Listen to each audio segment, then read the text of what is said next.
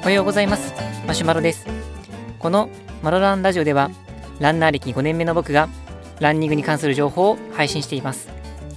今日お話ししようかなと思っているのは昔店員さんに言われた一言についてです、まあ、どういうことを言われたのかというと左右にぶれてますよっていうふうに言われたんです、まあ、これはまどういうことなのかっていうことと、まあ、今それに対してどうしてるのかということについてお話しできたらなと思います。でこれが言われた時なんですけれども、まあ、確かランニングを始めて3年目になる時だったと思うんです。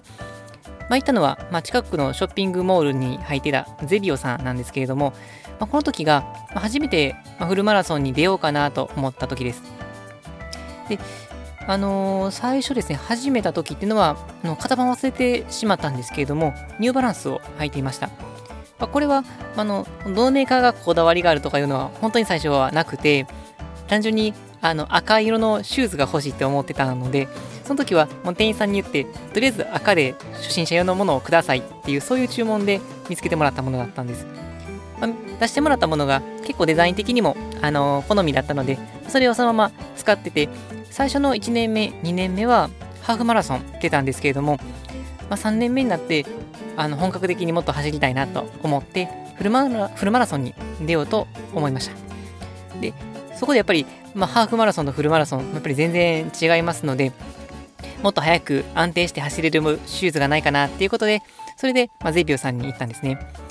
で、まあ、その時もシューズの知識なんかも全然ないので、まあ、とりあえずこういう状況でこんな風に走りたいんですっていう風に、まあ、店員さんに言えば、まあ、選んでもらえるかなぐらいの気持ちで実は行ったんですけれども、まそれで、まあ、その時に店員さんに、ま、いくつか勧めてもらったんですが、まあ、その時に結局買ったのが、ナイキの、えー、ズームフライです。この型の初代ですね。初代のズームフライです。あの、ズームフライシリーズ履いたことあのある方わかると思うんですけども、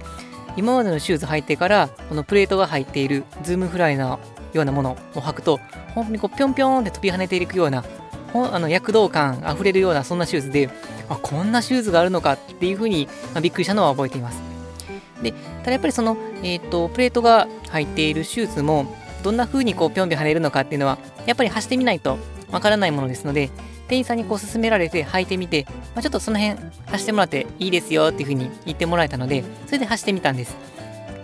まあ、もちろんこの、あのー、靴屋さんのあのお店の中ですので、そんなに長い距離ではなくて、多分もう10メーターも中、まあ、5、5、6メーターですかね、ぐらいの距離ですので、もちろんそんなに本気で走れることもなく、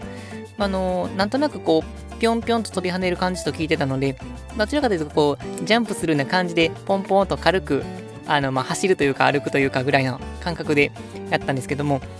まあ、確かにシューズの感覚として、そのぴょんぴょんっていうのは分かって、あ、これは面白いな、これはもう買いだなっていうふうに思ったりしたんですが、まあ、その走ってる様子を店員さんが見てくれてたんですけれども、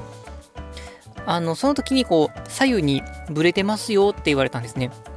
で正直自分はそんなにブレてる感じっていうのは全然してなかったので、え、なんそんなこと言われるのかっていうふうにちょっとびっくりしたんですけども、まあ、今から思えば、やっぱりこの体幹とかが全然トレーニングしてるわけではなかったので、そのことがもう現れてたのかなっていうふうに思います。まあ、実際その足、まあ、2年、まあ、2年、3年とやってたとしても、まあ、正直最初の1年目、2年目っていうのは、シーズンの前に走るぐらいで、継続的に練習してたわけではありませんので、十分体ができてたとは、まあ、もちろん言い言い難いところかなとは思います。で、あの体幹トレーニングを全然やってる時ではなかったので、自分ではこのちゃんと走れてるつもりでも、やっぱりそれなりに走ってる人からすると、まあ、全然フォームがなってなかったりとか、まあ、パッとわかるものでは、まあ、左右にぶれてたりとかいうのがあったのかなと思います。で実際この左右にぶれているとやっぱりこのエネルギーロスが生じてしまってあの走るってことに関してはかなりマイナスになってきます。マラソンという競技はやっぱり長い距離を走って安定的にこう走り続けていくっていうのが大事な競技になりますのでエネルギーのロスっていうのをできるだけ減らしていく必要があります。そうすると、まあ、無駄なエネルギーを使ってしまうとそれだけどんどんどんどんあのー、エネルギーをロスしてしまって、結果的には長く走れなくなってしまうので、この左右のブレっていうのは結構大事なことなんですね。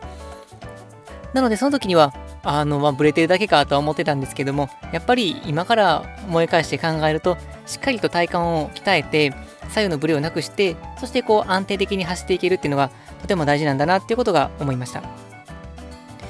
というわけで、まあ、特に今年はあのやっぱりフルマラソンでもっともっと記録を伸ばしたいなと思っていますので、まあ、体幹トレーニングは特に力を入れてやってるつもりです。で、まあ、せっかくなので、あの体幹の、まあ、左右にぶれるっていうことでのお話でしたので、あの左右のブレに効く体幹トレーニング、筋トレについて少し紹介させていただきたいなと思います。で、まあ、体幹の筋肉といっても本当に様々なものあるので、今回この左右のブレっていうことに関しての筋肉をま紹介したいなと思います。えそれはま2つあるんですけれども、1つが、え中殿筋と呼ばれる筋肉です。真ん中の殿様の殿と書いて筋肉の中殿筋です。これはどこの筋肉かというと、お尻の筋肉です。まあ、真の部分の部分の筋肉は大きく分けると小殿筋、中殿筋、大殿筋と、3つに分かれるんですけれども、その2番目のものです。はい、で、ここでちょっとクイズですけれども、お尻の筋肉って足をどの方向に動かす筋肉だと思いますでしょうか？これ大、まあ、僕も医学生の時そうだったんですけど大体の人に聞くと後ろに蹴り出す筋肉っていうんですねでこれ実はあの正しいは正しいんですけど中殿筋に関してでいくと、基本は横に動かす筋肉なんです。右足だったら、あの、え、ー、と、右の中殿筋だったら、あ右足を右側に、外側の方に動かす筋肉になるんです。ちょっと意外だなと僕は思ったんですけど、皆さん意外だと思いますでしょうか？で、まあ、今回の話していくと、この左右のブレですので、横の方向に対するあの安定性を取る筋肉でいくと、足を横に動かす筋肉が大事になってくるので、つまり今回は中殿筋が大事になってきます。で、まあ、この中殿筋どういうふうに鍛えるのかっていうのは、ちょっと、あのー、ラジオでは想像しにくいかもしれませんので、聞いてよくわからないなと思ったら、まあ、YouTube などで確認してもらえるといいかなと思います。まあ、自宅でやるのでしたら、まずこう横になっていただいて、例えばこう右側を下にする例で考えますと、右側の方を床につけて、左側をま天井向きにします。で、その状態で、えーと、床につけた反対側に当たる左足を膝を伸ばした状態で上の方に上げます。で、上に上げて伸ばしきったところで5秒ぐらい止め止めて、ゆっくりまた下ろしていくっていうことを、まあ、大体 5, あの5回から10セットぐらいをやっていくといいかなと思います。で、また反対側も同じようにしていただけるといいと思います。まあ、こうすると中殿筋が鍛えられて、まあ、左右のブレを防げるかなと思います。これが中殿筋ですけれども、もう一つが股関節内転筋です。えーと、漢字を分解すると股関節の内側に、まあ、転がる筋肉と書いて股関節内転筋です。これはいくつかの筋を合わせて言ってるので股関節内転筋群と呼ばれたりもします。まあ、ざっくりとは内ももの筋肉、まあ、のももの内側の筋肉と思っていただけたらなと思います。まあ、つまり足を閉じる時の筋肉ですね。さっきの中殿筋っていうのは足を外側にする筋肉でしたけれども、足を内側にする筋っていうのが股関節内転筋です。これは中殿筋と反対の作用になるんですけれども、こういう左右、え、反対の、え、筋肉を鍛えることによって、さらに左右のあのブレを防ぐことができます。でこの内ももの筋肉、股関節内転筋を鍛えるためには、えー、足を内側にすることを鍛えればいいので、えーと、鍛え方としては、まず椅子に座っていただきまして、例えばまあゴムボールとかあのがあるといいと思うんですけれども、そのゴムボールを膝で挟みます。挟んでちょっとキュッとした状態で5秒ぐらい保持します。で、それをまた止めるっていうのを合計まあ5セットから10セットぐらいしていただけるといいかなと思います。まあ、簡単ですけど、意外とじわーっときますので、内側の、あの内もものところが鍛えて鍛えられているのがわかるかなと思います。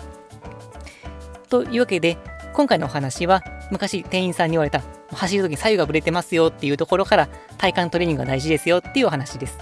で、体幹トレーニングの中でも、左右のブレでは、中殿筋と股関節内転筋っていうのが大事ですよってことで、お話をさせていただきました。このマロランラジオでは、このようなランニングにちょっと役立つような情報を日々配信しています。また、話を聞いていただいて、あ、なるほどそうだなとか、役に立ったなと思われた方で、スタンド FM やヒマラヤで聞いてくださっている方は、ぜひいいねのボタンをお願いします。いいねのボタンがあると僕もすごく喜びますので、ぜひよろしくお願いします。また、いや、こんな鍛え方する方がいいよとか、いやいやそれはちょっと違うんじゃないかなっていう風なコメントのある方はぜひあの入れていただけると僕もあの見させていただいて全力で勉強させていただきますのでよろしくお願いします。はいそれでは、えー本日も楽しくランニングをしていきましょう。それではさようなら。